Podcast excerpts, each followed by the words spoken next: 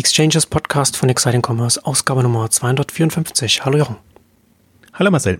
Heute wollen wir uns mit dem Thema Investments und Beteiligungen beschäftigen, damit was auch äh, Investorenthemen sind. Und da wollen wir mit Börsenthemen, fangen wir jetzt gleich an und dann arbeiten wir uns durch Wachstumsfelder, was sich vielleicht auch gerade strukturell ändert und damit dann auch ein Potenzial dann ermöglicht, welche Kandidaten vielleicht es auch gibt, äh, wo, wo es sich anbietet, da zuzuschlagen oder was, an welchen Stellen man, man, man da ansetzen kann. Und dann kommen wir hin bis zu den Innovationsthemen, wo das was dann auch für die Venture-Kapitalgeber, Risikokapitalgeber dann interessant ist.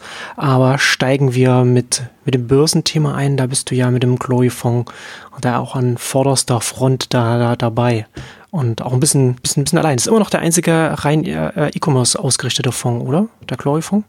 Also sagen wir es mal so, der erste. Es gibt so ein paar, aber die haben, die haben andere, einen anderen Fokus, die, die nehmen das auch nicht, also sie beschränken das nicht so, wie, hm. wie wir das machen, ja bewusst auf reine Online-Händler, sondern die sehen das E-Commerce-Feld dann weiter und dann verwässert sich so, verwässert so ein bisschen. Also wir versuchen da ja wirklich nur Online-Handelsunternehmen oder sagen wir mal Beteiligungsgesellschaft, die eben stark in den Online-Handel investieren, hm. reinzunehmen, weil die Idee ja ist, ein ähm, vergleichsweise einfaches, nachvollziehbares Geschäftsmodell da drin zu haben. Weil sonst bist du wirklich ja, da musst du Experte für alles und nichts sein. Also man sieht ja ohnehin die ganzen Unternehmen, die, die stellen sich ja breiter auf. Ein Amazon ist ja längst nicht mehr ein reiner Online-Händler, sobald das in Plattform reingeht oder in Technologie, Service-Themen, hast du die drin. Und ich glaube, ich, das ist auch so eine Entwicklung, die man ja jetzt gesehen hat, die letzten fünf Jahre. Sagen wir mal, also Amazon schon länger, aber im Grunde im Markt die letzten fünf Jahre, als Zalando auch damit begonnen hat und dann alle nachgezogen sind. Also ich muss immer dazu sagen, About You hat als erstes begonnen, aber Zalando als börsennotiertes Unternehmen.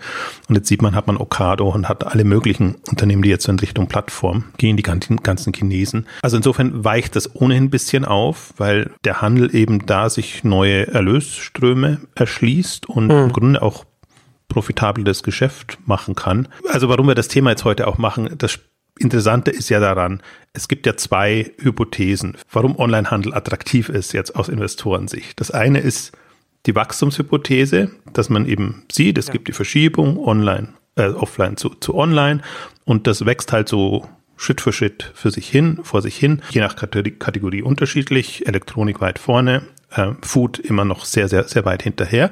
Das ist die eine Hypothese und die andere, und das hat ja immer alle gewundert, warum wir da mit einem Börsenfonds kommen. Ähm, also das hat erstmal den Grund, dass man natürlich da am leichtesten Anteile bekommen kann und auch wieder verkaufen kann, also mit dem Aktienfonds. Aber das andere ist auch, warum ich mir um die Börse nie Gedanken gemacht habe, aber genau aus dem Grund, wie man das jetzt auch sieht, weil ich glaube halt die, die Grundhypothese, dass das Onlinehandel krisenfester, widerstandsfähiger ist gegenüber jetzt Wirtschaftskrisen, was auch immer da kommen mag. Es wird immer so sein, dass es als erstes die, die stationären trifft und die, die halt nicht so flexibel dann auf den Markt reagieren können. Und ich finde, das sieht man momentan sehr gut, weil viele ja gewundert hat, warum jetzt der Fonds so kurzzeitig so explodiert. Also erstmal natürlich eingebrochen ist mit allen anderen während der, der Pandemie, aber dann eben extrem nach, nach oben äh, gestiegen ist. Und das ist nur relativ extrem, weil die Bewertungen oder das Wachstum war ja weiter da. Alle sind im Schnitt 20 bis 25 Prozent gewachsen an Umsatz und je nachdem mehr oder weniger profitabel. Also mein Punkt ist eigentlich bei Wachstumsunternehmen eher immer nicht verlustträchtig zu sein oder nicht zu verlustträchtig zu sein, weil das, die Gewinne werden ja investiert. Also insofern ähm, eher umsatzorientiert. Das heißt, sie sind mitgewachsen, aber die Börse hat das in keiner Weise honoriert. Also wirklich keins. Das war eher so eine wirklich frustrierende Phase, dass man sich denkt, ja, was müssen die eigentlich noch tun? Die, die gewinnen Markteinteile, sie wachsen und ähm, in, im Grunde aus Börsensicht war alles andere attraktiver. So muss man es ja sehen. Das ist jetzt nicht eine, eine, eine böse Absicht gewesen. Und jetzt sieht man halt, auch die ganzen Quartalszahlen, die jetzt kommen, irgendwie da war vielleicht mal ein schwacher März drin, weil da die Umstellung war, also im Modebereich stärker als in anderen Bereichen. Aber im Grunde, und das ist ja das Spannende, auch die letzten fünf oder zehn Jahre ähm, gewesen, diese, diese Professionalisierung, die stattgefunden hat. Also es mhm. war auch ne, so eine andere Hypothese von mir, dass ich sage, so wackelig die vielleicht noch früher dastanden, weil sie entweder klein waren oder noch unprofessionell in Anführungszeichen. So stark oder so fest sind sie eigentlich jetzt. Und meine Hypothese war, dass sie, dass sie mit solchen ja, Umbrüchen oder, oder Krisen umgehen können. Und, und das zeigen, finde ich jetzt so schön die Zahlen auch, ähm, weil natürlich alle haben ihre äh, Covid- Corona-Charts da drin und alle achten auf die Gesundheit natürlich und, und alles. Das ist klar, aber, aber auch unten drunter, was, was muss denn in der Logistik umstrukturiert werden, was, was muss passieren, damit ich dem Wachstumsschub gerecht werde. Und das ist ja wirklich eine, eine Boomphase jetzt gewesen, die, die letzten Monate. Und das ist schon eindrucksvoll, einfach auch zu sehen, wie das gemanagt wird. Und man muss es sich mal wirklich plastisch vorstellen. Das waren Verdopplung, Verdreifachung der Umsätze von heute auf morgen. Und das hat wirklich alle Teams, Unternehmen natürlich extrem ins Rotieren gebracht. Die mussten gleichzeitig auf Homeoffice umstellen, die mussten gleichzeitig Leute suchen, andere Strukturen finden. Und mich hat das extrem beeindruckt und deswegen finde ich jetzt auch normalerweise das erste Quartal ist unspannend jetzt äh, auch aus aus dem Sicht der Berichte oder so, da muss man gar nicht einsteigen, weil da kommt im Prinzip das Abverkaufsquartal, da kommt nichts Spannendes, da ist der Gewinn nicht groß, da ist irgendwie alles, also das ist so das frustrierendste Quartal ja eigentlich immer. Und momentan ist es so das Spannendste, weil man wirklich diese Einblicke auch bekommt und einfach sieht, wie das gemanagt wurde. Ja, interessant wird es dann im Sommer, dann, wenn dann, dann, äh, dann die zweiten, das zweite Quartal dann irgendwann die Zahlen dann kommen. Also erste Quartal ist ja dann Latz nur noch so, als am Ende dann die Krise dann angefangen hat und dass sich nicht so richtig dann noch so Bemerkung gemacht hat, aber das zweite Quartal jetzt, das wird ja dann richtig das sein, wo die Krisenzahlen dann drin sind. Und ja, und die Corona-Krise, das haben wir hier ja auch schon gesagt, und es ist ja auch also offensichtlich, dass das so, so ein exogener Schock ist auf die Wirtschaft, der überproportional schlecht für den stationären Handel und überproportional gut für den Onlinehandel ist. Und äh, also ich, tu, ich tue mich halt immer so schwer, jetzt ähm, auf Basis dieser Corona-Krise dann auch Schlüsse zu ziehen. Meine Hypothese ist ja mehr, also man weiß ja nie, in welcher Form die Krise kommt. Mal ist es eine Immobilienkrise, die so eine Finanzkrise ist und dann ist irgendwie äh, alles alles schlimm. Jetzt ist es ein Virus, äh, der durch Lockdown einfach dann dann äh, und Kurzarbeit und was alles damit zusammenhängt, ähm, dann in eine Krise führt. Also du weißt nie, woher sie kommt oder wie sie hm. kommt oder wo die Blase ist, die dann platzt und, und das einfach in, in den Krisenmodus stürzt. Und im Grunde ist es aber auch wurscht, also äh, dass, dass eine Krise kommt oder dass ein wirtschaftlicher Abschwung kommt war ja klar. Und das, das, der Punkt war so ein bisschen, deswegen haben wir ja auch schon vor zwei, drei, vier Jahren, glaube ich, Ausgaben gemacht, wo wir ja auch gesagt haben, wenn, wenn die Krise kommt, wer wird einbrechen und, und wer wird letztendlich äh, durchhalten oder wie wird sich das verteilen? Und, und ich meine, die, die, die äh, Warenhäuser sind jetzt seit Ewigkeiten Krisenfall und ähm, die Buchhändler und schleppen also sich durch, ja. Ja. ja, und das war ja eigentlich immer das Thema, wie lange kann das noch so weitergehen? Und ähm, man muss sich halt verdeutlichen, also ich rekapituliere noch, noch, noch mal, das, das haben wir auch ausführlich in anderen Ausgaben gesagt, aber der Punkt ist ja nicht, das ist ja nicht der Fehler der Unternehmen, dass die jetzt den, in Anführungszeichen, Bach runtergehen, sondern es ist ja ein, die Leute haben ja andere Bedürfnisse und gehen eben anders einkaufen oder nicht einkaufen. Das heißt, es sind die, Station, die, sind die Innenstädte, die nicht mehr so funktionieren. Es ist die Bequemlichkeit der Leute, die über Smartphone und, und Mobil einfach äh, und, und Internet äh, gewohnt sind, einfacher einzukaufen, schneller einzukaufen und der stationäre Handel oder alle anderen tun sich schwer, einfach das, was sie als USP sehen, als Vorteil, sprich Beratung und, und, und Produkte anfassen und alles. Das ist nicht mehr unbedingt das, was auch die, die Leute eben als, als Vorteil sehen. Also sie sehen es offenbar besser, wenn sie sich bei Amazon, äh, nicht bei Amazon, bei Zalando Mode schicken und wieder zurückschicken können. Es ist einfacher als dieser Mehrwert, sagen, ich gehe in den Laden, probiere an und mache das alles. Und ich glaube, das ist, dieses Bewusstsein ist eben noch nicht durchgedrungen. Deswegen versucht man immer noch so auf seine alten USPs sich festzulegen und sieht die Wertigkeit der neuen nicht. Und das ist, finde ich, auch das Drama dieser ganzen Entwicklung, ähm, weil das ist ja jedem vorbehalten, das zu machen. Und wir haben Ausgaben so gemacht wie, wie Bräuninger, Mai hm. und andere, die aus dem Stationären kommen, das ja durchaus praktizieren. Und denen fällt das auch nicht leicht, das, das zu machen. Aber manche haben eben gelernt, dass das vernünftig, also erstmal zu testen und, und dann eben online im Grunde an, an vorderster Front mitzuspielen. Also das heißt, es ist niemandem genommen und ähm, glaube, man muss sich aber nur bewusst machen, einfach, warum diese Krisenanfälligkeit da ist für, für den stationären Handel. Und das, jetzt kann man argumentieren, okay, jetzt, jetzt sind wir eigentlich noch in so einer Übergangsphase und jetzt kommt dann die Phase, wo die Leute wirklich weniger Geld haben und, und ähm, weniger einkaufen können. Also momentan ist ja alles noch, das Reisebudget fällt weg und, und andere Sachen fallen weg. Also insofern kann man so ein bisschen ähm, kompensieren. Ähm, aber auch dann, wer wird's, wer wird's letztendlich sein? Und ähm, der, der trotzdem noch profitiert und wächst. Und man muss sich halt immer noch auch vor Augen führen, wie wenig prozentual der Onlinehandel noch ist. Das heißt, ja, ja. sobald stationär was wegfällt, also größere wegfallen, jetzt haben wir ja wirklich größere Insolvenzen und, und ähm, äh, ähm, Unternehmen, die dann so nicht mehr weitermachen können. Also dann ist dieser Shift ja da, obwohl er mit einem Einbruch äh, einhergeht. Ja. Also deswegen bin ich da, also mache ich mir strukturell eben auch wenig Sorgen um den, ja. um den Onlinehandel. Ja. Im Detail ist das was anderes, aber strukturell, glaube ich, ist das relativ absehbar, was da, was da passieren wird. Ja. Und das ist ja auch eine, eine These, die hatte ich hier, habe ich hier auch schon im Podcast auch schon geäußert und das ist jetzt auch nicht, nichts Weltbewegendes, aber es ist ja ähm, schon so, dass wir jetzt nicht, dass wir nicht einen Rückgang des stationären Handels sehen, der, der schleichend vor sich geht, sondern es wird ja stufenweise passieren, weil an irgendeinen Stellen dann die Skaleneffekte einfach wegbrechen oder einfach nicht mehr, einfach die Kostenstrukturen nicht mehr tragfähig sind. Und dann kann es dann schon einfach manchmal ein bisschen schneller gehen und die Krise jetzt wird das alles schon beschleunigen. Äh, und zusätzlich strukturell kommt natürlich auch immer noch dazu, dass äh, in Krisen sieht man ja dann auch, äh, wird ja viel schneller deutlich, wie gut gemanagt vielleicht Unternehmen sind, aber, für, aber wie, auf wie festen Beinen sie überhaupt noch stehen. Ich finde da so dieses eine Zitat von Ron Buffett ganz gut, ich hatte das auch in einem anderen Podcast neulich schon zitiert. Ähm, der hat mal gesagt, you never know who's swimming in naked until the tide goes out. Also man, man weiß, man weiß nie, wer nackt schwimmt, bis die Ebbe weggeht. Ne? Also das sozusagen, dass eine Wirtschaftskrise macht dann deutlich, auf wie festen oder wackeligen Füßen Unternehmen stehen.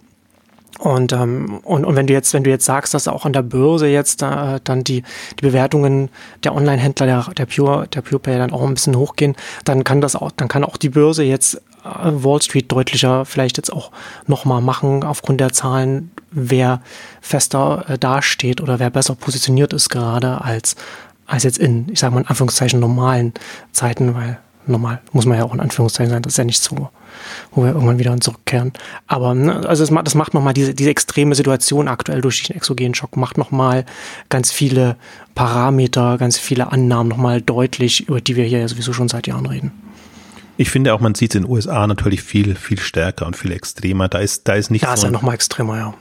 Da ist so ein, nicht so ein Puffer drin, sondern da entlassen die Unternehmen halt sofort und dann geht's relativ schnell in, in die Pleite. Also gerade bei den unter, überschuldeten Unternehmen, man hat es bei Neiman Marcus gesehen, äh, J.Crew und, und, und wie sie alle heißen. Also ist eine ganze Palette an Unternehmen, die da jetzt, ähm, also wo man ohnehin schon wusste, das, das ist nicht mehr überlebensfähig, das ist mehr im Zombie-Modus ähm, und das ist halt jetzt der Anlass und das passiert und dann dann ist es aber weg und, und das sind halt diese Ankerunternehmen, also gerade Neiman Marcus zum Beispiel, Ankerunternehmen für die, für die Shopping Malls, die natürlich dann also im nächsten Schritt dann nochmal ein Problem haben. Und äh, das Ganze, ich finde, was, was momentan so deutlich wird, ist auch dieses ganze ja, Shopping Mall Innenstadt Konstrukt, was eben auch mit Restaurants jetzt einherging. Und, und das waren mhm. die, ja war der Ersatz und der ist jetzt noch fast noch mehr gehandicapt als als der Handel. Ähm, also da sieht man halt wirklich, dass es ein strukturelles Problem ist, dass dass dieses Thema so nicht funktioniert, dass es jetzt so extrem ich würde mal sagen, erstmal nur getestet wird. Ähm, also kollabiert würde ich jetzt noch gar nicht sagen, weil, weil Restaurants und, und, und, und solche Sachen müssten eigentlich wieder zurückkommen, wo man da, wobei man da auch sagen kann, dass, dass da auch die Zeit reif wäre für andere Modelle und mit Liefer Services und allem, was damit zusammenhängt, ähm, gibt es ja schon Optionen, wie das anders aussehen kann und wie man, wie man auch solche Themen anders organisieren kann. Das Problem ist halt, was als, also die ganze Konsumwelt baut ja auf Impuls und, und, und zufällige äh, Konsumgenerierung, sage ich Nachfragegenerierung. Ähm, darauf ist es ausgerichtet. Das ist ähm, interessanterweise ja im Onlinehandel noch gar nicht unbedingt so. Das ist ja fast eher so bedarfsorientiert, wenn ich was brauche. Nutze ich es was? Das sind auch noch riesige Potenziale im Prinzip, die, die da sind. Aber selbst wenn man das jetzt mal als, als Ersatz oder Alternative sieht für die bestehenden Strukturen, Services, die man, die man eben hat, also sowohl im Gastro als auch im, im Handelsbereich, ähm, kann sich der Handel schon also der Onlinehandel schon was Besseres einfallen lassen. Und deswegen bin ich da auch weiterhin so ja zuversichtlich, schrägstrich euphorisch, obwohl wir jetzt im 25. Online-Jahr sind und im Grunde viele ja denken, das Ende der Fahnenstange ist erreicht. Und ich denke mir dann immer, ich sehe diese Entwicklung, ich sehe die Möglichkeiten, die da sind, ich sehe diese ganze Mobile-Welle, die im, die im äh, Online-Handelsbereich überhaupt noch nicht Fuß gefasst hat. Also da sehen wir noch nicht mal die, die Spitze des Eisbergs, finde ich. Und dann merkt man halt auch, was was ja auch spannend war, also gerade jetzt aus einer Börsensicht heraus, vielleicht wenn man das nochmal rekapituliert, also als wir den Fonds gestartet haben 2015, da, da konnten wir gerade mal so ein Dutzend Unternehmen finden, die den Kriterien entsprochen haben und die man dann reinnimmt in so einen Fonds. Hm. Äh, heute sind wir bei 37 Unternehmen und da haben wir schon im letzten Jahr extrem ausgesondert. Also die, die, der Standard wird ja immer höher. Also man, man nimmt dann, also die Ansprüche, die man stellt an Unternehmen, die da reinkommen, werden immer höher. Und das ist ja auch das Ziel, irgendwann mal 50 zu haben und dann immer diese besten 50 dann da drin zu haben. Und allein das hat sich verdreifacht. Und wenn man sieht, was da alles an die Börse gegangen ist, da ist halt ein Stitch Fix dann dabei mit einem komplett, also nicht nur ein Zalando, sondern ein Stitch Fix mit einem komplett anderen Modell. The Real Real, das im Second-Hand-Markt, mhm. das, das vorantreibt im Luxus. Ein Farfetch haben wir ja auch genug Ausgaben gemacht haben. Das ist nur der, der, also im Wesentlichen der, der, der Modebereich. Und dann haben wir im Food-Bereich ein Ocado, das ewig da war, aber halt auch jetzt erst so sein Modell gefunden hat, mit dem es vorangeht. Hello Fresh, wo auch alle super skeptisch waren, dass das so was, was soll das? Also in Anführungszeichen überteuerte Mahlzeiten sich nach Hause liefern zu lassen. Was macht das für einen Sinn? Also jetzt in so einer Konstellation sieht man es und in so einer Konstellation hat einfach jetzt ein HelloFresh auch eine Chance, dass mehr Leute das testen wollen und ja. als Option für sich wahrnehmen. Ne? Und das sind alles so Entwicklungen, Dynamiken, dass man einfach auch weggeht von dem, und das ist ja eine andere anderes Thema, was wir später vielleicht noch vertiefen können, auch die, diese Monokultur im Onlinehandel, dass es nur ein Modell gibt und im Grunde Amazon gehört die ganze Welt, das ist die Hypothese. Amazon gehört die ganze Welt und ansonsten gibt es im Grunde nur einen, einen Shop-Betreiber-Modell, nenne ich das, das immer. Also Einkauf, Verkauf und dann online eben anbieten mit mehr oder weniger viel Marketing. Und man sieht aber jetzt eben eigentlich, es, es geht in so eine Plattformrichtung, es geht in eine Service-Richtung und ähm, jetzt sind ja erst die ersten, aus China kommen die ersten Mobile-Player dann drin, also Pindodo oder, oder Mercari oder, oder wie sie eben alle heißen, die eben hauptsächlich getrieben sind über, über mobile Konzepte und wo ich versuche, bewusst versuche, mir die auch anzuschauen, obwohl sie in den anderen Märkten, es ist halt nicht so leicht verständlich. Also wenn du einen chinesischen Player hast, selbst mit englischsprachigen Unterlagen, dann hast du trotzdem kein Gefühl, hat das eine Relevanz, ist das geschönt oder ja. wie, wie ernst muss ich den nehmen? Aber Gerade in Pinduoduo, dass das ja nochmal ganz oben im Stack stattfindet, also nochmal in dem WeChat drin, da muss man ja auch erstmal den, das WeChat-Umfeld verstehen, um zu verstehen, mit welchen Dynamiken Pinduoduo erfolgreich ist und das ist natürlich dann schon nicht so ohne, wenn man da selbst nicht der, der Sprache mächtig ist ist halt ganz, auch ganz gefährlich. Also ich finde, das ist auch, gerade das ist ein zum Beispiel schwieriges Unternehmen, weil man normalerweise sagen würde, sowas möchte man eigentlich gar nicht, dass so Trittbarer, Trittbrettfahrerkonzept quasi abhängig von anderen ist, hm. einerseits. Nur andererseits denkt man sich dann wieder, ja, okay, aber als Monetarisierungsmöglichkeit äh, oder, oder, oder als, als, als Option ist es halt trotzdem spannend und von der Kennzahlensicht her äh, auch extrem und eigentlich am interessantesten ist jetzt, ich meine, das ist ja auch letztes Jahr an die Börse gegangen und mit, mit enormer Bewertung und dann nochmal extrem gestiegen. Also ich weiß auch nicht, was die, was die Börse jetzt erwartet von, von so einem Hindu. Also die, das ist inzwischen überholt das ein JD, was, was es schon länger gibt und was im Grunde auch mehr Substanz hat, was mehr Umsatz macht, was überall bessere Kennzahlen hat. Aber was, was ein Pindodo jetzt zum Beispiel gemacht hat, deswegen fand ich das dieses Jahr so super spannend, dass sie sich eben an jetzt einem Elektronikhändler oder einem Elektronikanbieter beteiligen. Also um hm. eben auch da in der Wertschöpfungskette weiter reinzukommen und A, dass es ihnen gelingt, eben nicht nur die No-Name-Billiganbieter zu haben, sondern eben auch substanziellere Marken und, und so das von unten anzufüttern. Und ähm, ich glaube, das muss man halt auch immer bisschen berücksichtigen, ähm, dass man erstmal nur so, ein, so eine Idee von dem Unternehmen hat. Also Pinduoduo ist jetzt auch vergleichsweise früh an die Börse gegangen. Bei vielen anderen ist es dann schon substanzieller, aber die chinesischen Unternehmen waren ja sehr beliebt dann in den USA oder haben das eben geschafft über chinesische Investoren, die in den USA leichter investieren können als in, im Heimatmarkt. Die gehen ja jetzt alle noch nach Hongkong ähm, zusätzlich, seit das äh, möglich ist. Ähm, also das ist dann trotzdem ja schön. Dann hat man diese frühen Unternehmen, dann ist man da so skeptisch, wenn man diese Zahlen sich anguckt. Also irgendwie einerseits beeindruckt, aber andererseits skeptisch. Mhm. Ähm, und dann sieht man aber, was in den nächsten Schritten kommt. Und das ist, hat man jetzt ja zwei Fälle. Also für Farfetch haben wir eine eigene Ausgabe gemacht, äh, weil, weil wir die ja auch extrem kritisch beäugt haben und die dann eben auch so in den, in die Eigenmarken oder, oder Markenwelt einsteigen und einfach sich unabhängiger machen von dem reinen Marktplatzmodell und von der Abhängigkeit jetzt von den, von den Partnern. Pindodo ist ein ähnliches Thema und am meisten beeindruckt hat mich eigentlich, aber das ist ja auch schon wieder ein, zwei Jahre her, dann wie sich, wie sich Okado komplett neu erfunden hat und damit auch durchgekommen ist als Tech-Player, wo das früher eigentlich immer der, der Food-Anbieter war, der hm. niemand richtig ernst nahm in einer Amazon-Welt. Also das sind dann auch so, so Entwicklungen, das meinte ich so ein bisschen auch am Anfang mit, mit Professionalisierung und, und, und sich breiter aufstellen und, und wirklich Strukturen zu schaffen, die, die, die halt, die sind mächtig und ich glaube, die sind auch weniger angreifbar, als man denkt, ähm, weil immer noch meine Hypothese ist, sobald du eine gewisse Größenordnung erreicht hast. Und deswegen zum Beispiel bin ich auch so fokussiert auf diese Milliardenplayer oder die hm. Milliardenunternehmen. Das nervt vielleicht manche, weil man immer denkt, ah, der achtet nur auf die und, ja. und es geht nur um Umsatz und Wachstum. Das ist gar nicht der Punkt, sondern zu sehen, wie viele dieser Milliardenplayer es jetzt gibt. Hm. Und ab einer Milliarde Umsatz oder GMV bist du halt schon wirklich eine Hausnummer in so gut wie jedem Markt. Und dann hast du die Gestaltungsmöglichkeiten. Und das finde ich eigentlich das Faszinierende, dass ich von den Unternehmen erwarte, das sind die, die entweder schon Plattform sind oder im Plattformbereich reingehen. Das sind die, die die mobile Services und, und solche Strukturen dann, dann erschaffen. Ähm, auch ein bisschen aus, hat man jetzt ja gesehen. Also bei den ersten ist es ja so gegangen und das ist meine Hypothese, dass es da auch so weitergeht. Ja, absolut. Da haben wir ja auch schon oft hier auch drüber gesprochen, was dann, was es dann bedeutet, ne? auf einer gewissen Flughöhe, was man, was man dann als Unternehmen machen kann.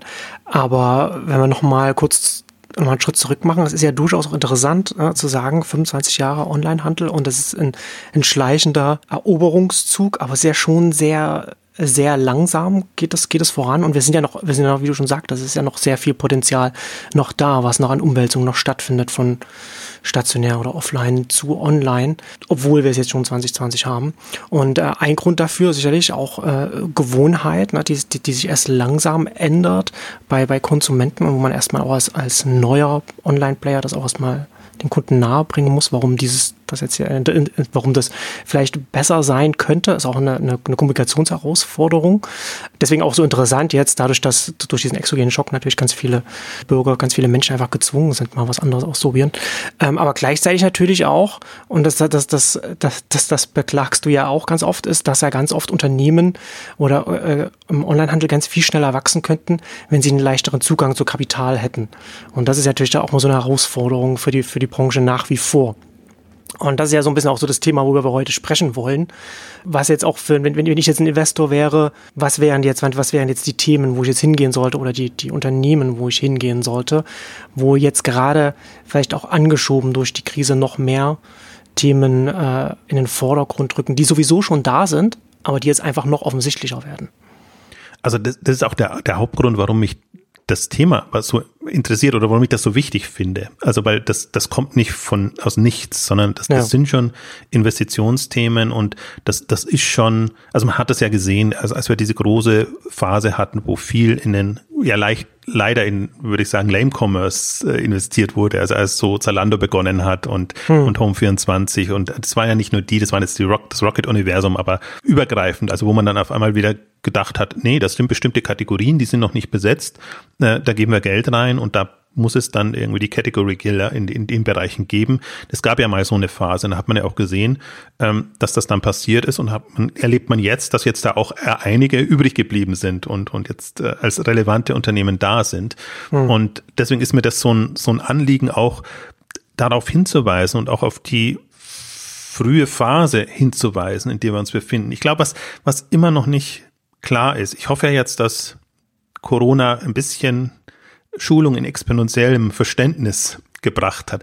Was nicht klar ist, deswegen auch so wie du sagst, am Anfang wirkt das alles so so langsam und so träge, ähm, als ob da nichts vorangeht. Aber das ist halt diese Struktur einer exponentiellen Kurve, dass die am Anfang eben sehr lange braucht, bis sie erstmal so ein bisschen Punkt erreicht und dann extrem an, an Dynamik gewinnt. Weil ich, ich stell's mir, ich sehe es immer andersrum, dass ich nach fünf Jahren zurückgucke, das sind enorme Wachstumsraten, die da da sind. Also die haben ihre Umsätze ver drei, vier, fünf, sechsfacht, ähm, hm. was aus den Wachstumsraten von vorne heraus so nicht ersichtlich ist. Und so stelle ich mir das immer vor, dass, dass immer eher von hinten, dass man, dass man überlegt, okay, die, die sind jetzt bei zehn Millionen, die können aber eine Milliarde Umsatz erreichen.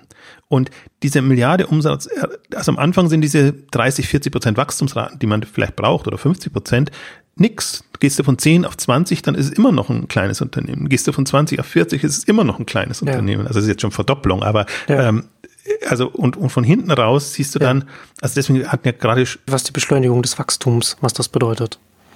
Ja, also und das und diese Mühen und das sind jetzt zum Beispiel beim Fonds immer genau in dieser Phase. Das waren mhm. jetzt extrem mühsame fünf Jahre, wo es hätte besser laufen können, wenn die Börse besser gelaufen ist und alles. Aber im Grunde, es, es ist klar, wenn, wenn du da von einem, von einem Indexwert von, von 100 auf 200 kommst, das, das ist extrem mühsam und das sieht nach nichts aus. Wenn du dann von 200 auf 400 gehst, was dasselbe ist, dann ist das schon gleich viel eindrucksvoller. Und so hinten raus ähm, und ich gehe halt auch davon aus, dieser, dieser Glory-Fonds, irgendwann wird er bei 500, irgendwann wird er bei 1000 ähm, stehen.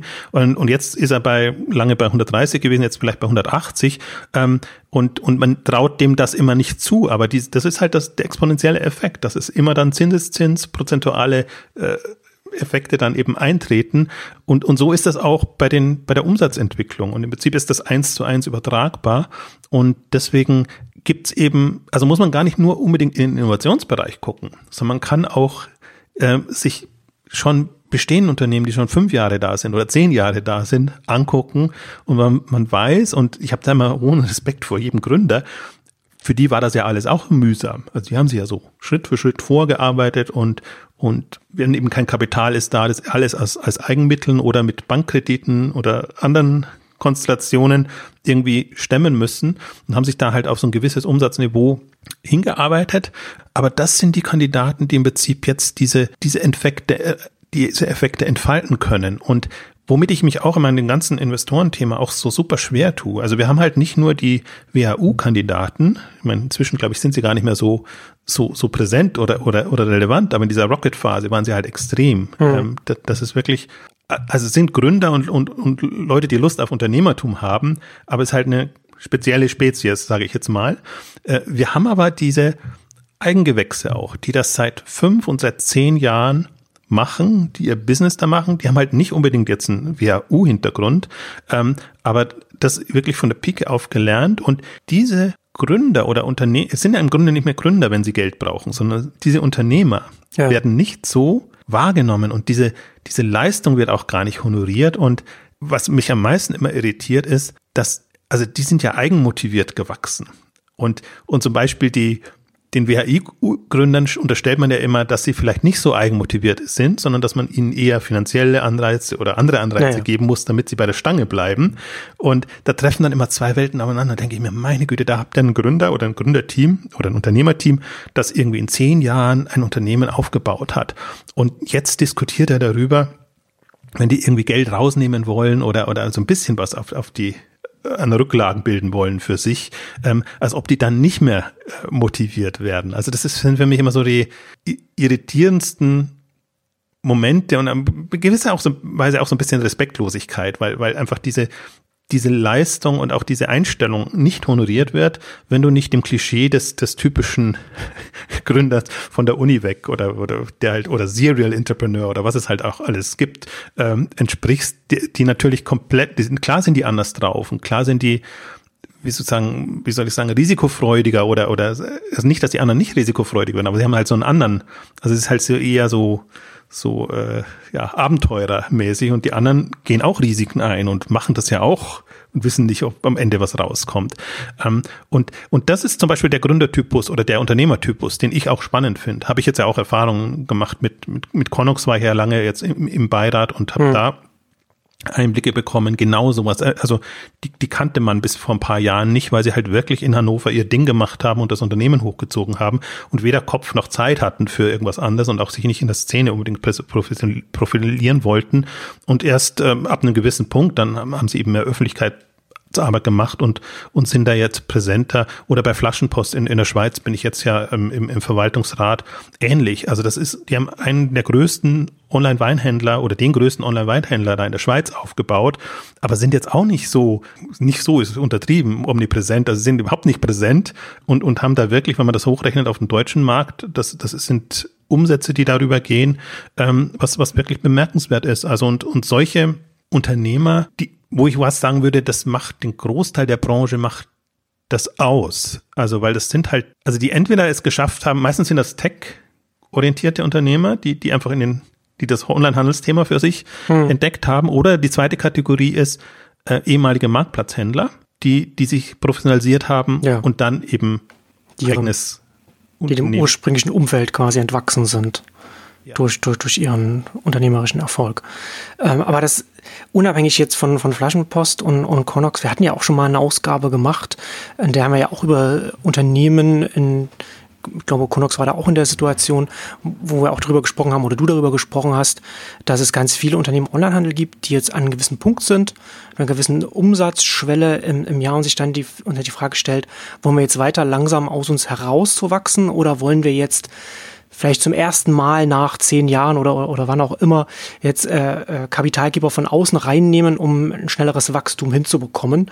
Und an der Stelle ist ja dann auch ganz oft, viele tun sich vielleicht schwer damit, dann äh, Stimmen von außen mit reinzunehmen, weil man dann auch Angst hat, an Kontrollverlust. Und das stimmt ja auch. Das ist ja auch eine, ein Kompromiss, den man dann da eingehen muss. Aber wenn man die Entscheidung trifft, ist ja dann nicht deswegen so, dass, dass dann die Türen eingerannt werden von den Investoren. Und da ist ja dann auch die Frage, du wirst ja sicherlich auch mit, mit, mit Risikokapitalgebern sprechen. Was sind denn da die Gründe, dass man dann, dann da, oder was, was führt man denn als Gründe an? Ist es dann einfach, dass man äh, grundsätzlich den Kostenstrukturen, die dann, dann damit einhergehen, wenn man Onlinehandel aufbauen will, also Logistik und alles, dass man da Angst davor hat, da Geld reinzugeben, weil das natürlich Onlinehandel sehr viel mehr mit sehr, viel höhere Kostenpunkte hat, als wenn man jetzt als Risikokapitalgeber in, in reine Software oder, oder Cloud-Lösungen oder wie auch immer was in, investiert, wo alles virtuell stattfindet. Oder glaubt man ganz oft an, auf der Kapitalgeberseite, was, wir vorhin schon, was du vorhin schon gesagt hattest, dass ja ganz viele denken, jetzt ist das Ende der Fahnenstange erreicht, kein Wachstum mehr im Markt und Amazon hat sowieso schon alles und sowas. Was sind denn die Gründe, warum es dann Unternehmen, die eigentlich zünden könnten und die auch schon bewiesen haben, dass es funktioniert, dass sie ja, zehn Jahre plus erfolgreich profitabel aufgebaut und könnten jetzt noch größer werden? Was sind da die Gründe, dass es denen vielleicht doch noch schwer fällt, Kapitalgeber zu finden? Also da waren jetzt schon relativ viele dabei. Also muss man vielleicht auch nochmal zurückgehen, warum die Unternehmen Geld wollen oder brauchen. Zum Beispiel ab einer Umsatzgrößenordnung von 10 Millionen ist eigentlich je nach, je nach Kategorie ähm, der Punkt, weil, weil die Banken eben zum Problem werden. Die Banken wollen dieses Risiko nicht mehr eingehen. Die, die haben das Geschäftsmodell zum Teil nicht verstanden. Also wird auch langsam besser, aber es ist wirklich, es ist noch ein großes, großes Problem. Also dass, dass, dass die, und das Geld wird ja gebraucht, um das Lager vorzufinanzieren, um einfach, äh, also geht ja alles in Richtung Expresslieferung, schnelle Möglichkeiten. Also ein bisschen wird das jetzt wieder entschärft durch die Plattform, dann, dann ist es, dann ist es ein bisschen leichter, auch mehr Umsatz zu machen, obwohl man eben nicht alles auf dem Lager hat. Aber das ist die Grundmotivation. Also es ist gar nicht unbedingt, dass viele, viele würden sogar gerne unabhängig bleiben und, und hm. mit ihrem eigenen ja, Kapital arbeiten. Aber ab einer gewissen Größe müssen sie sich mit den Themen befassen und dann läuft es meistens darauf hinaus, dass man sagt, okay, also die sind ja schon relativ groß und umsatzstark, das heißt, die nehmen nur ein, geben nur ein paar Prozent ab für jetzt eben Kapital, mit dem sie dann eben die, die nächste Wachstumsstufe erreichen können. Also das ist, ist ähm, in der Regel der Punkt. Und dann ist es auch auf Investorenseite eben so, dass Investoren natürlich Geld lieber in wirkliches Wachstum stecken, als jetzt in Lagerkapital und, und in, ja. in Ware zu stecken. Ne? Was, ja. was, was für also Investorensicht nicht so als ist, im Grunde ist es auch wirkliches Wachstum, weil erst das ermöglicht es, da voranzukommen. Aber sie sagen halt, das ist im Prinzip das gebundenes Kapital, das ist dann nicht das, was, was, was, was dann wirklich diesen, diesen Wachstumseffekt treibt und was dann auch die Renditen letztendlich bringt. Wobei das ist alles so, also das, das kann man sich so einreden oder man kann sich es auch anders einreden, dass man halt sagt, okay, aber erst dadurch können die halt ihre Umsatzwachstum erreichen und damit auch ihre Bewertung ähm, entsprechend hochgehen. Also bei, bei Connox oder bei, bei anderen, wo, ich das halt, also bei börsennotierten Unternehmen sieht man es, sieht es jeder. Also und deswegen, das ist ja auch das Spannende, dass man einfach jetzt sieht, wo, was ist die Umsatzentwicklung, was ist die Wertentwicklung letztendlich. Das ist nicht immer also von der Börsenstimmung ein bisschen abhängig, aber im, im, im allgemeinen Trend geht's dann schon so und so. Das sieht man jetzt ja auch. Ähm, und aber bei den privaten Unternehmen ist es genauso. Also das, das ist eigentlich tendenziell ähm, steigt die Bewertung dann auch mit mit der Umsatzdynamik und ähm, Investoren. Das ist ein ganz äh, ganz irritierende Geschichte für mich, weil wo Investoren normalerweise schmerzfrei sind, wenn es darum geht, Profitabilität oder, oder, oder solche Kennzahlen anzugucken. Da sind sie beim, beim E-Commerce sehr drauf erpicht, dass die in jeder Phase irgendwie hm. eine Rendite erwirtschaften, ja, aber dann auch noch eine bestimmte Quote äh, erwirtschaften. Das erlebe ich so bei anderen ja, Startups oder Wachstumsunternehmen nicht so, wo man, wo man eher sagt, nee, das, das Wachstum per sich und per se und, und der, der Marktanteil, den man, den man gewinnt, das ist eigentlich so das, was reizvoll ist, jetzt ein vergleichsweise junges Unternehmen ja, oder ein Unternehmen ja. aufzu, in der Wachstumsphase zu unterstützen.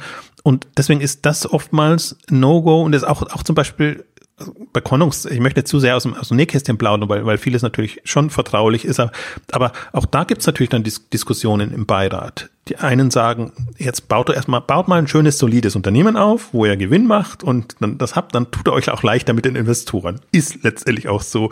Oder meine äh, Einstellung ist eigentlich eher, guckt, dass ihr mit dem Marktwachstum mitgehen könnt, dass ihr da jetzt euren, euren Platz findet und, und die Chancen nutzt und schaut, dass er eben keinen Verlust macht. Das ist die, die andere Einstellung.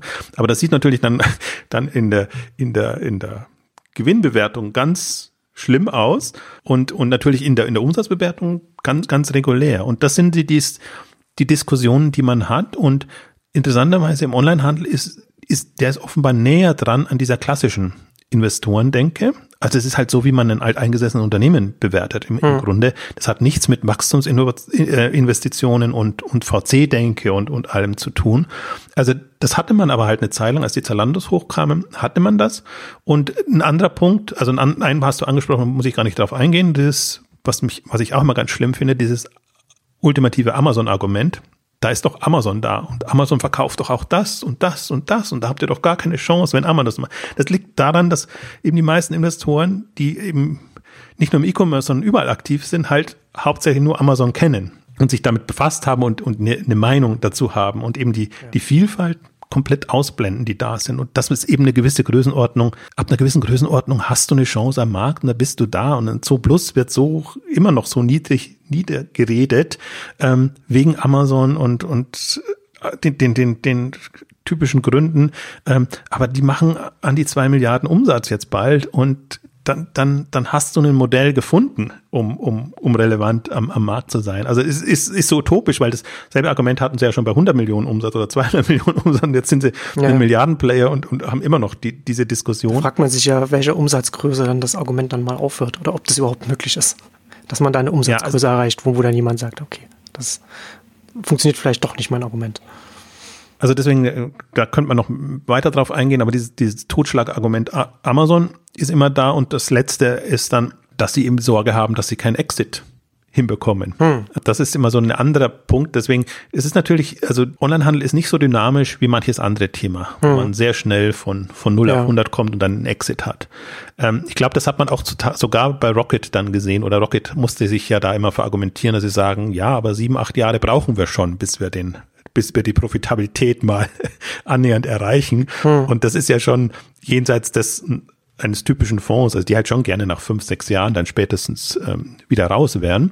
Ja. Und dann hast du natürlich ein wachstumsstarkes, äh, unprofitables Unternehmen, was du nicht wirklich ähm, losbekommst, wenn die Denke auf der anderen Seite halt auch nicht so da ist. Ne? Also das und das, das matcht nicht wirklich und deswegen, also wir haben jetzt ja viele späte Börsengänge gesehen, wo die teilweise schon nah dran waren. Wir haben aber eben auch so HelloFresh Börsengänge gesehen, die halt noch voll in der Unprofitabilität an die Börse gegangen sind, damit auch einen extrem aus Investoren sich schwachen Börsengang hingelegt haben. Die Bewertung war halt im Grunde also unterirdisch würde ich jetzt nicht sagen, aber sagen wir mal, das war in keinster Weise das, was, was andere äh, vorher erzielt haben oder erzielen können.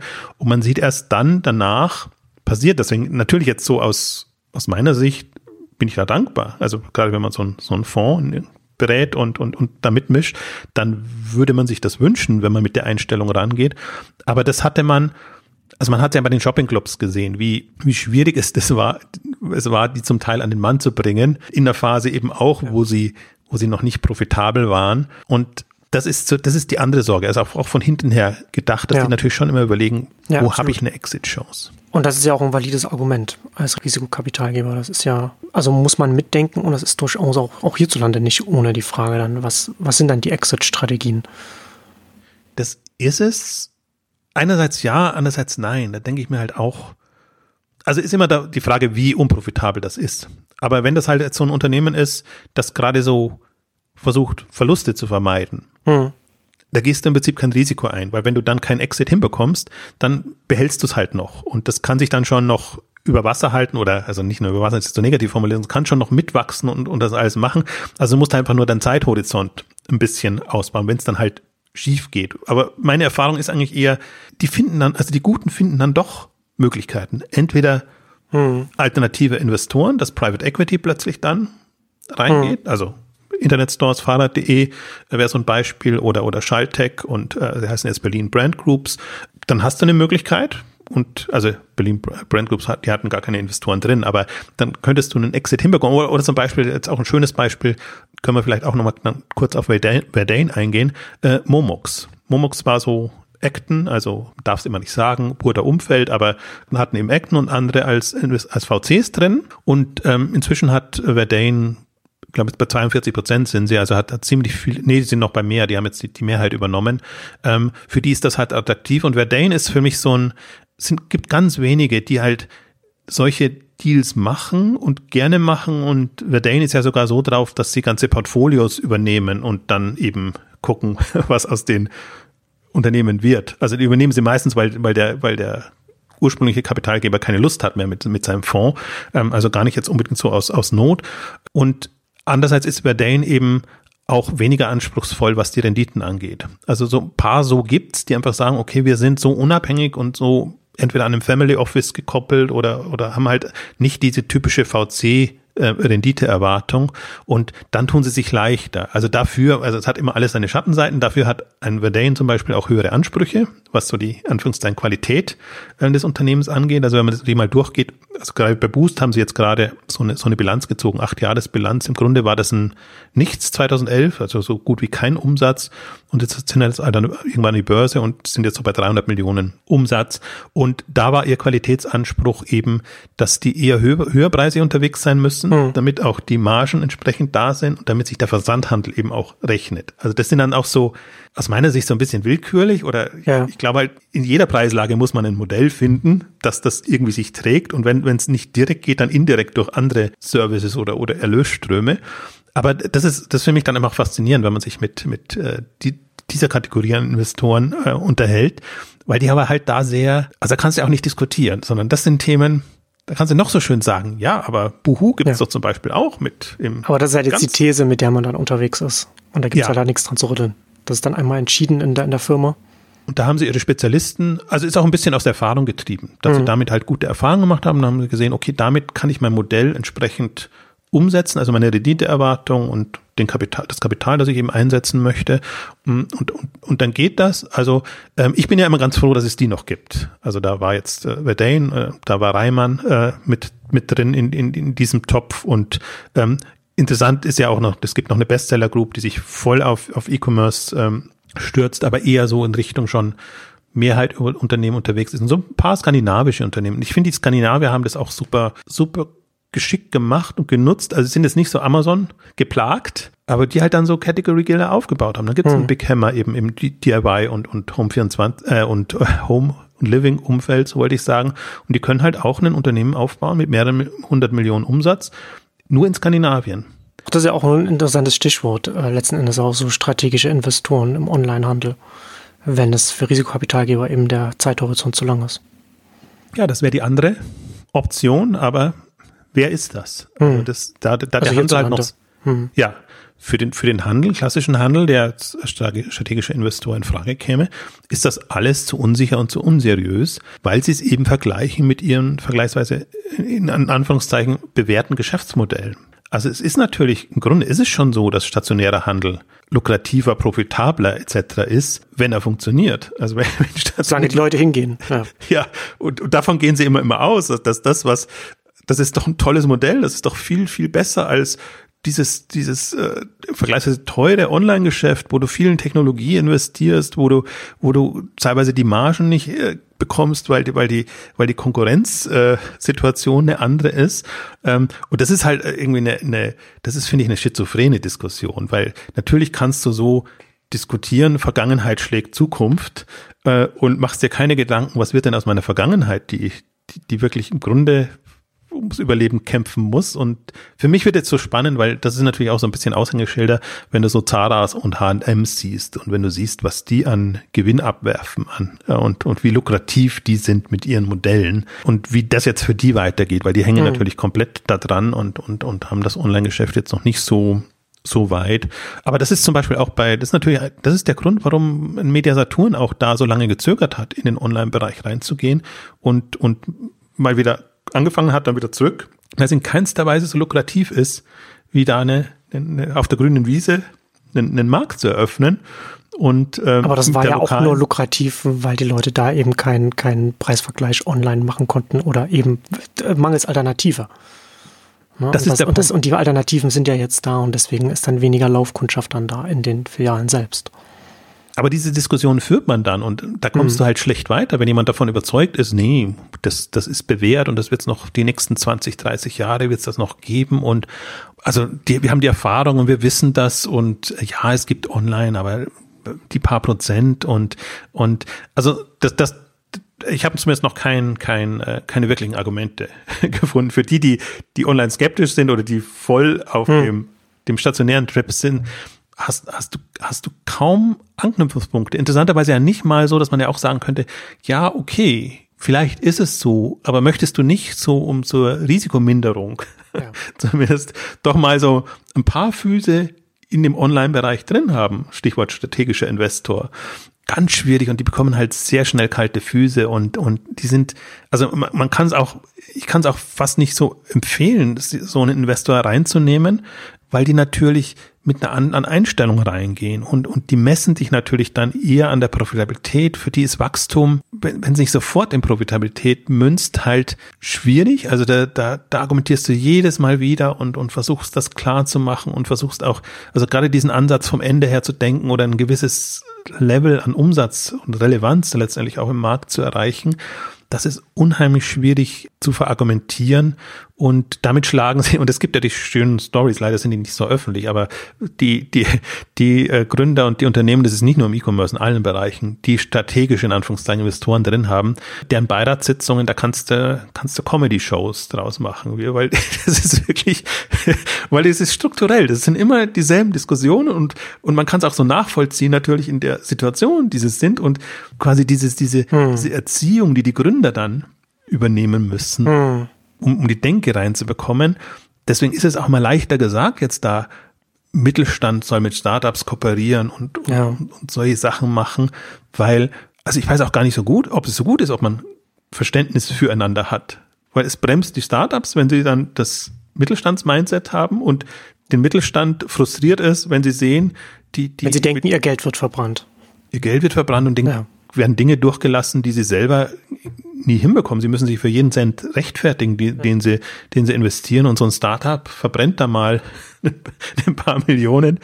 Also deswegen, das ist so, also da, da, da fehlt mir auch noch, was ist das deutsche Wort für äh, Education, Aufklärung in, in, mhm. in dem Bereich, aber wirkliche Aufklärung. Also dass man auch nicht, und das wird ja auch medial so getrieben, dass man immer den, den Amazons und den, den Googles und alles, die halt mit viel Geld kommen und das dann investieren, immer unterstellt, das ist böse Absicht und die wollen sich jetzt einen, einen Markt erkaufen und einfach kein Verständnis entwickelt wird für dieses Wachstumsmodelle und, mhm. und was für eine Denke dahinter ist.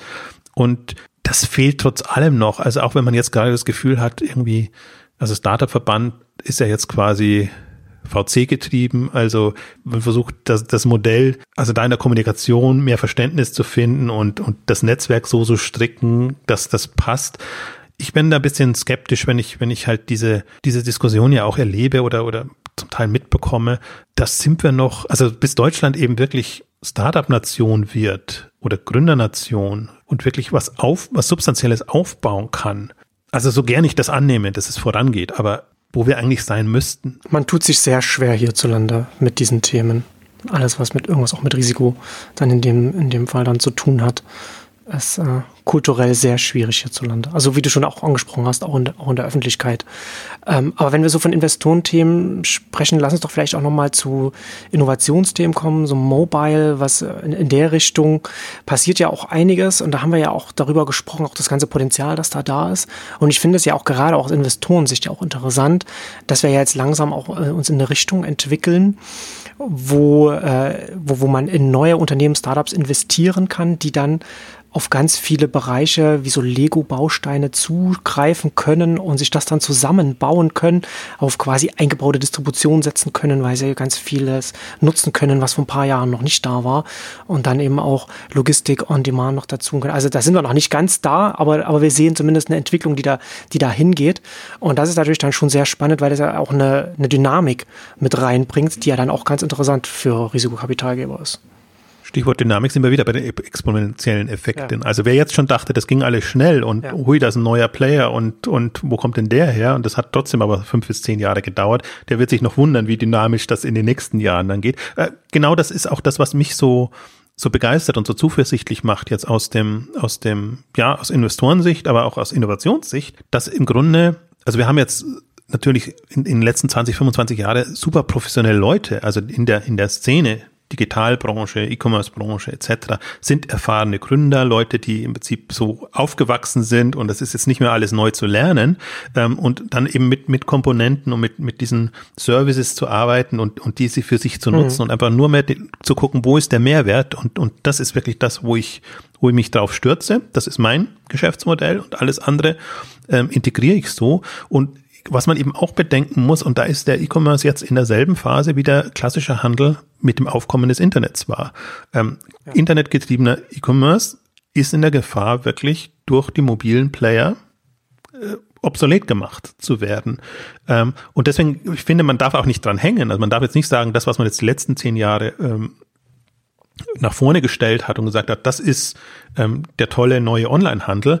Ähm, das ist nicht damit gesagt, dass es die nächsten zehn Jahre genau noch die, die Referenzen sein werden, sondern das ist eine, da wird nochmal ein extremer Umschwung kommen und aber halt auch so schön planbar. Also das ist halt Online, äh, Mobile hat jetzt eine Sättigungsschwelle erreicht, Sättigungsgrad erreicht äh, und eine Marktdurchdringung erreicht, sodass eben alle Mobile nutzen. Sie haben die Geräte, du kannst damit arbeiten, Du hast im Detail die Herausforderung, wie, wenn ich über eine App gehe, wie, wie mache ich die populär und wie komme ich da ran und wie denke ich mein Geschäftsmodell so, dass das passt. Aber, aber das ist nicht mehr die Hürde. Und deswegen erwarte ich mir da eigentlich, ja, ich würde schon was sagen, eine Explosion in dem Bereich. Aber auch da muss Kapital da sein.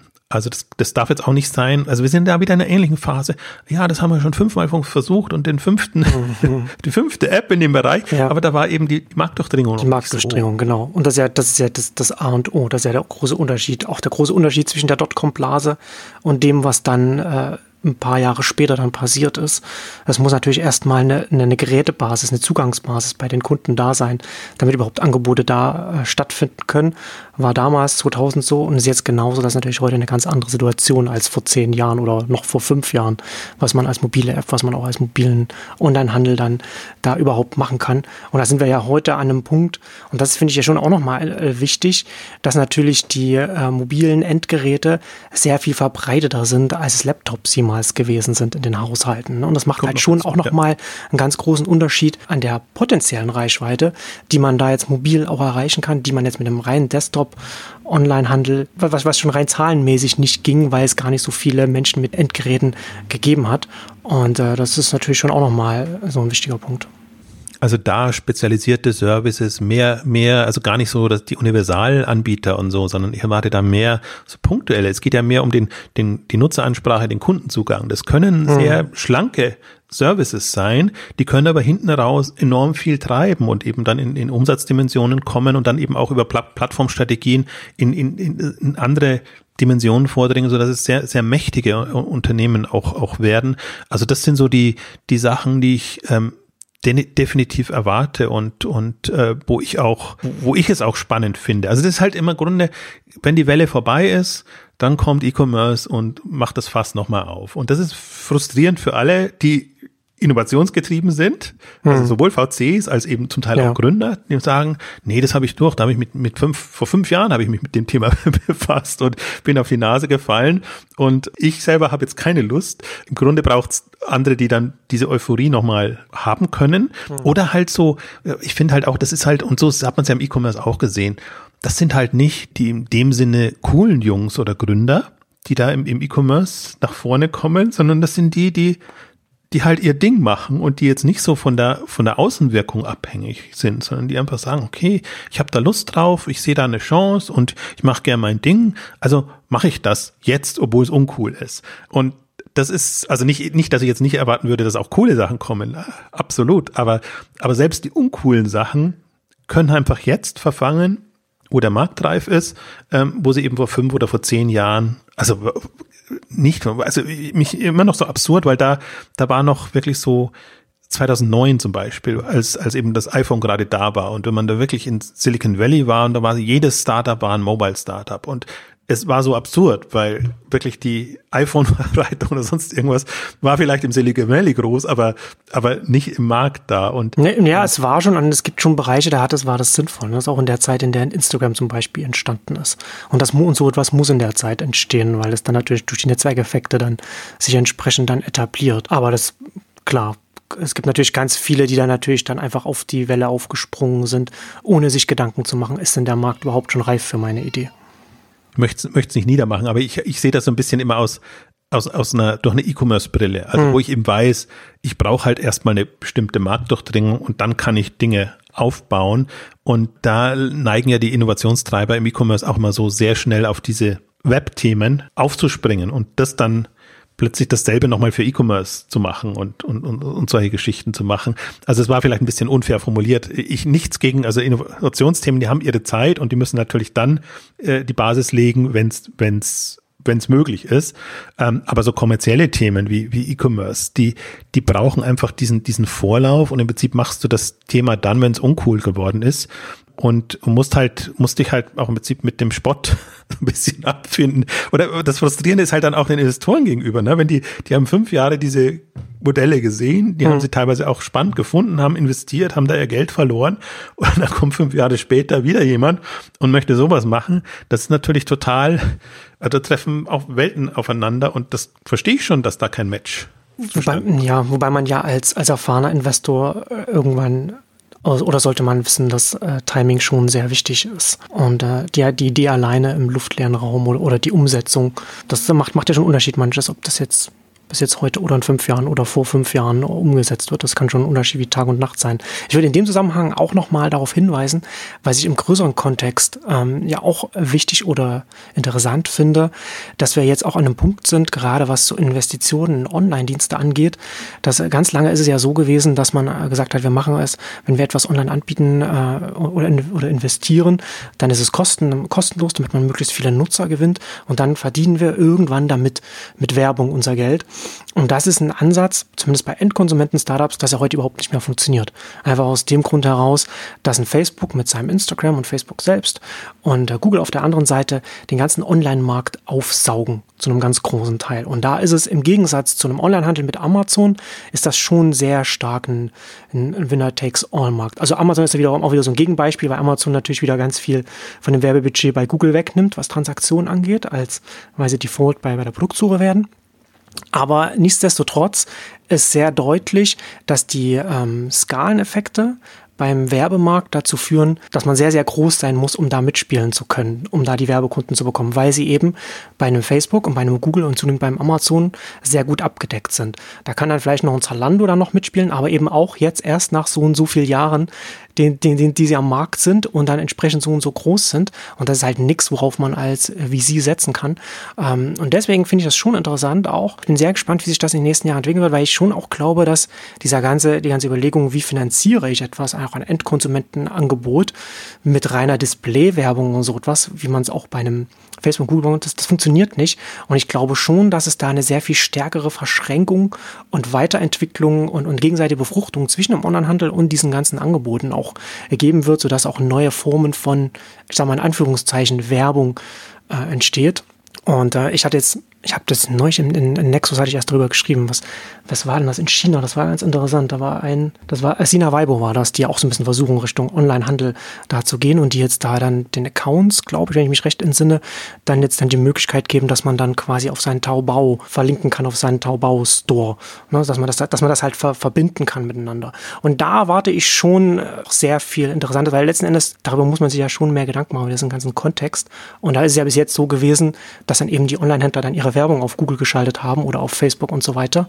Und äh, da gibt es sicherlich Modelle, die, die jetzt langsam auch aus der Not heraus gefunden werden müssen, die sehr viel besser auch in der Conversion funktionieren als das, was wir bis jetzt haben und auch ganz neue Geschäftsmodelle daraus entstehen werden.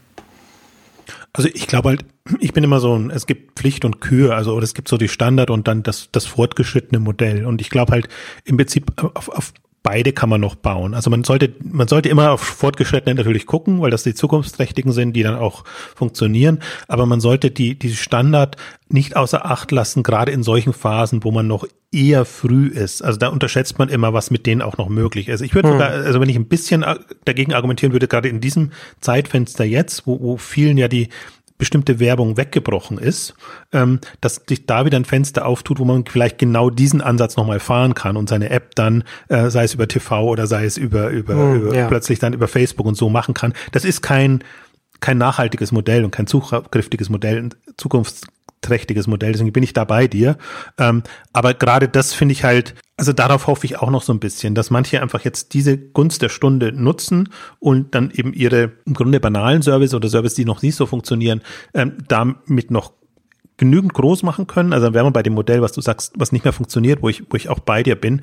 Und ich, ich meine, wir haben letztes, letztes Mal mit dieser Kombination aus, aus Pinterest, Shopify oder Instagram, Shopify gesprochen und so. Also ähm, es ist ja man kann sich ja auch überlegen, was, was, womit will man Geld verdienen, wenn Werbung in Anführungszeichen nicht funktioniert oder wenn man sie nicht mehr braucht. Ähm, und da gibt's ja wenige Optionen. Also die, die naheliegendste ist dann wirklich den Service direkt zu integrieren und dann entsprechend zu partizipieren. Ähm, dann, dann haben beide was davon. Und ich glaube, das ist auch so ein bisschen die, die nächste Stufe schon in der Internetentwicklung. Und ich fast, da fasziniert mich so der, der Mobility-Markt und diese ganzen Themen, wenn ich einfach hm. sehe, dass da im Grunde ist aus meiner Sicht Kraut und Rüben plötzlich äh, vereint werden und sich da und gegen und dann in einer App zu finden sind, hm. ähm, was Sinn macht. Und ähm, aber zum Teil kommen da sehr kuriose Partnerschaften dann zustande und so ähnlich, ich meine, ich finde, in China sieht man das, wie, wie jetzt diese ganzen äh, WeChat-Geschichten und, und andere Lösungen aussehen und, und was da drin ist und äh, also das mag, mag man mögen oder auch nicht, ähm, ähm, aber das ist eine, finde ich, nachvollziehbare natürliche Entwicklung, ähm, die da kommt. Und in dieser Verzahnung, also die ganzen Shopsysteme und, und, und alles geht ja also in ähnliche Richtung, solange das in Microservices und, und, und, und in, in, in, in, wie soll ich sagen, verschränkbaren ähm, an, an Richtung geht, ähm, kann man das auch entsprechend ähm, koppeln und, und anbinden. Also deswegen, ich will, wenn ich jetzt aus Investorensicht das, das nochmal verargumentiere, will ich nur verdeutlichen, es gibt die spannenden, fortschrittlichen Themen, es gibt aber auch noch Themen, die super lukrativ sein können und gerade für die eher risikoscheueren Anbieter, die man mitnehmen kann. Deswegen bin ich auch gar nicht so ein Freund eben von nur VC. Es gibt halt diese Welt VC, die halt ihre Ansprüche haben und eben immer vor, an vorderster Front sind. Aber es gibt dahinter eben die strategischen, die Family Offices, die Private Equity, die sind ein bisschen anders, äh, äh, anders aufgestellt, aber ähm, im Grunde müsste sich da eine, so ein Klassensystem rausbilden. Also je nach mhm. Risikoklasse kannst du bei den Themen mitmischen und hast aber gute Chancen. Und das ist für mich, und das wird dann auch mal so gegeneinander ausgespielt und, und, und anders glaube ich auch nicht, sondern das ist immer die Frage, welche Erwartung hast du? Dementsprechend musst du in bestimmte Themen reingehen. Und ich möchte eigentlich nur darauf hinweisen, ähm, dass es eben noch, noch in der ganzen Palette super attraktive Möglichkeiten gibt. Und das ist ja zum Beispiel auch ein Feld, worauf ich mich jetzt mehr konzentrieren möchte dann, weil man einfach sagt, der Markt ist jetzt so ausgereift, aber gleichzeitig so, also professionell ausgereift, aber gleichzeitig sind die Marktpotenziale noch so groß, dass man jetzt im Grunde schon investorenseitig, aber auch unternehmerseitig ähm, Chancen wahrnehmen kann. Die gab es halt vor ein paar Jahren nicht. Das ist ja, ja, ja, ich verdeutliche mir das immer, dieser Fonds natürlich ist, sind die Glory 50 jetzt für mich immer so ein, so ein Maßstab auch, versuche da mit deutlich zu machen, auch wie ist die Bedeutung jetzt im Markt. Wenn der Index steigt, steigt eben die Bedeutung etc. Aber das war vor fünf Jahren erstmals möglich und damit haben wir das begonnen. Und davor gab es nicht genügend Unternehmen, die A so groß und B so börsennotiert waren, um, um das überhaupt zu machen. Und deswegen ist es schon immer eine, eine Frage der Zeit. Und gerade sehe ich halt echt eine Möglichkeit, um, um gerade dieses Kapitalfeld zu erweitern und ich hoffe, dass, dass man das dann auch so strukturieren kann, dass klar wird, äh, nur weil man jetzt Kapitalthemen berücksichtigt und da teilweise auch langweilige Investments in Anführungszeichen hochhebt, ist trotzdem noch das Marktsegment für den Innovationsbereich. Also ich glaube, da im Mobile, im Servicebereich ein unheimlich viel Poten Innovationspotenzial. Also das ist, ja. aber, aber das ist wirklich Kür, da, da Leute zu begeistern, also Geldgeber zu begeistern. Aber ich möchte nur einfach, und dann nochmal auf den Ausgangspunkt äh, zurückzugehen, mir ist, mir ist so wichtig, auch diese, diese Widerstandsfähigkeit oder diese Krisenfestigkeit zu verdeutlichen. Also wir sind da nicht nur in einem Innovationsthema, weil es eben innovativ und cool ist, hm. sondern wir sind auch in einem Feld, wir haben diesen Shift online zu offline zu online und wir haben den eigentlich so stark vorwiegend im Handel. Alles andere ist ja schon passiert. Medien ist, ist im Grunde schon passiert. Äh, Reisen muss man mal gucken, wie, wie das weitergeht. Aber viele dieser anderen Bereiche sind schon passiert. Liegt halt daran, dass es im Onlinehandel oder im Handel nicht passiert ist, weil das halt, das ist halt physisch. Das ist halt schon, das ist schon das schwierigste Thema. Du hast halt ein Einkaufszentrum gebaut und du hast deine Laden-Innenstadt-Infrastruktur. Also die wirst du auch nicht von heute auf morgen aufgeben und musst erstmal dein Lager, also Logistikzentren und, und alles bauen und äh, da passiert jetzt ja auch unheimlich viel. Also deswegen auch so am Anfang auch gesagt dass diese Baukastenlösung jetzt auch im, im physischen ähm, Segment, ähm, das ist ja alles erst was, was im Entstehen ist und wir haben ewig über die, die Lieferdienste gesprochen und Sachen. Auch das ist, das ist am Limit, das ist an Kapazität, jetzt schon an Kapazitätsgrenzen. Das heißt, auch da muss einfach nochmal neue Infrastruktur geschaffen werden oder, oder Alternativen ähm, aufgebaut werden. Deswegen hat das schon Gründe, warum wir da spät dran sind. Das ist nicht nur, nicht nur, weil die Leute das nicht wollen. Man sieht jetzt am, am Food-Bereich ja, die Leute wollen viel mehr Online-Food einkaufen, als überhaupt möglich ist. Ähm, also ein Nachfragethema ist es nicht und das war gefühlt auch vorher schon so. Bloß jetzt wird es halt wirklich offenbar. Ja. Und deswegen kann man eigentlich alle nur ermuntern, da wirklich jetzt an der Zukunft zu bauen und auch an vernünftigen Lösungen zu bauen. Also es ist ja alles immer so improvisiert und dann steht da was und da was, aber man kann das, also die Städte können das äh, zum Beispiel, können es, wenn das Gemeinderäte beschließen würden und überlegen, wie muss jetzt eine Infrastruktur für unsere Bevölkerung aussehen, mhm. die online mitdenkt oder mobile mitdenkt, das könnte alles passieren und ansonsten wuchert's halt und dann äh, kollabiert es an der einen oder anderen Stelle. Also das muss man auch, damit muss man auch rechnen. Aber also, ja, ich kann es nicht verhehlen. Ich bin da sehr euphorisch, was, was diese Investmentthemen angeht und auch die, die Potenziale in jeglicher Hinsicht. Und ich bin auch nicht so, das haben wir jetzt ausgespart, weil wir andere Ausgaben gemacht haben, dass Amazon jetzt die Online-Welt gehört. Amazon wird ein wichtiger Bestandteil sein. Ich mache mir auch Sorgen, also ich mache mir auch insofern zum Beispiel Sorgen, dass Amazon jetzt auch die, die Logistikinfrastruktur ja. beherrscht, so muss man es ja sagen. Wenn die anderen nicht mitziehen und niemand anders kommt, ja. dann und, und Amazon halt das, das Service-Level so hoch setzt, dass jeder, so, der einen anderen Provider wo dann muss dann, das, das ist auch so meine Sorge, dass man, dass so eine beim Endkunden sichtbare Zweiteilung dann deutlich ist, man, man, man kommt ein ganz anderes Komfortlevel bei, bei Amazon-Bestellungen als bei anderen. Äh, das ist eine reale Gefahr, die, naja, mittelfristig passieren kann. Jetzt nicht in nächster Zukunft, aber. Aber wer weiß, in fünf Jahren, wenn wir uns in ja, fünf Jahren unterhalten, genau. also ich gehe davon aus, da wird Amazon der Logistikmarktführer sein und der, der Standard wird entsprechend gehoben sein. Aber das ist jetzt nicht ein Amazon-Problem, sondern das ist ein Infrastrukturproblem. Das, ja. das sind wir in derselben Diskussion wie in den Facebook und Google und so. Und die, die halt die, die Basisinfrastruktur jetzt für diese Themen zur Verfügung stellen. Das ist halt jetzt mal ein physisches Thema, aber im Prinzip ist es nicht recht viel anders und da Amazon halt beides macht, ist, ist es da einer Doppelrolle drin. Das hat jetzt nicht unbedingt mit Amazon als Händler oder Amazon als, als Marktplatz ähm, zu tun. Ähm, also auf solche Themen muss man schon halt auch achten. Ähm, die werden uns auch noch plagen. Also das wird ja, werden ja eher so die Themen sein, wo man dann immer warnt und niemand, äh, niemand versteht, warum man auch so drauf rumhackt und warum man so in Anführungszeichen früh und da ist ja noch gar nichts passiert. Ja, ja. Aber auch da ist halt exponentiell. Das ist exponentiell, genau. Ja. Also deswegen bist immer bist immer der Blöde, weil, weil wenn, wenn du es ansprichst, ist es noch nicht relevant und äh, wenn du sagst am Ende, ich habe es euch doch gesagt, ja, dann sieht es ja, ja jeder. Rückblickend ist es dann offensichtlich, ja, ja, genau. Ja, also insofern.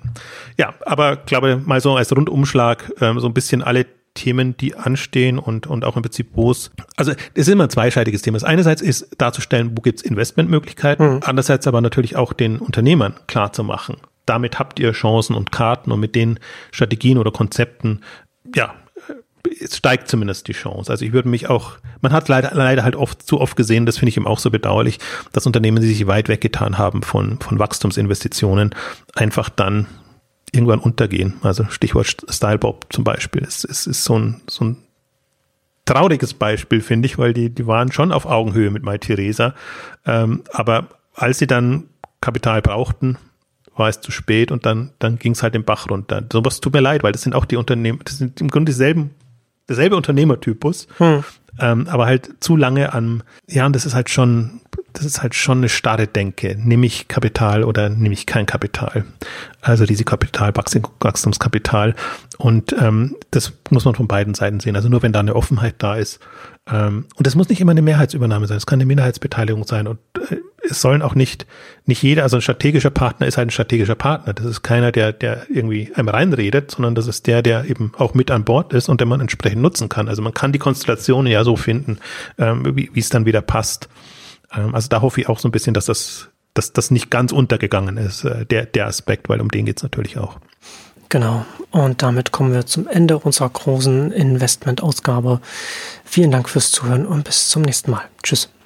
Tschüss.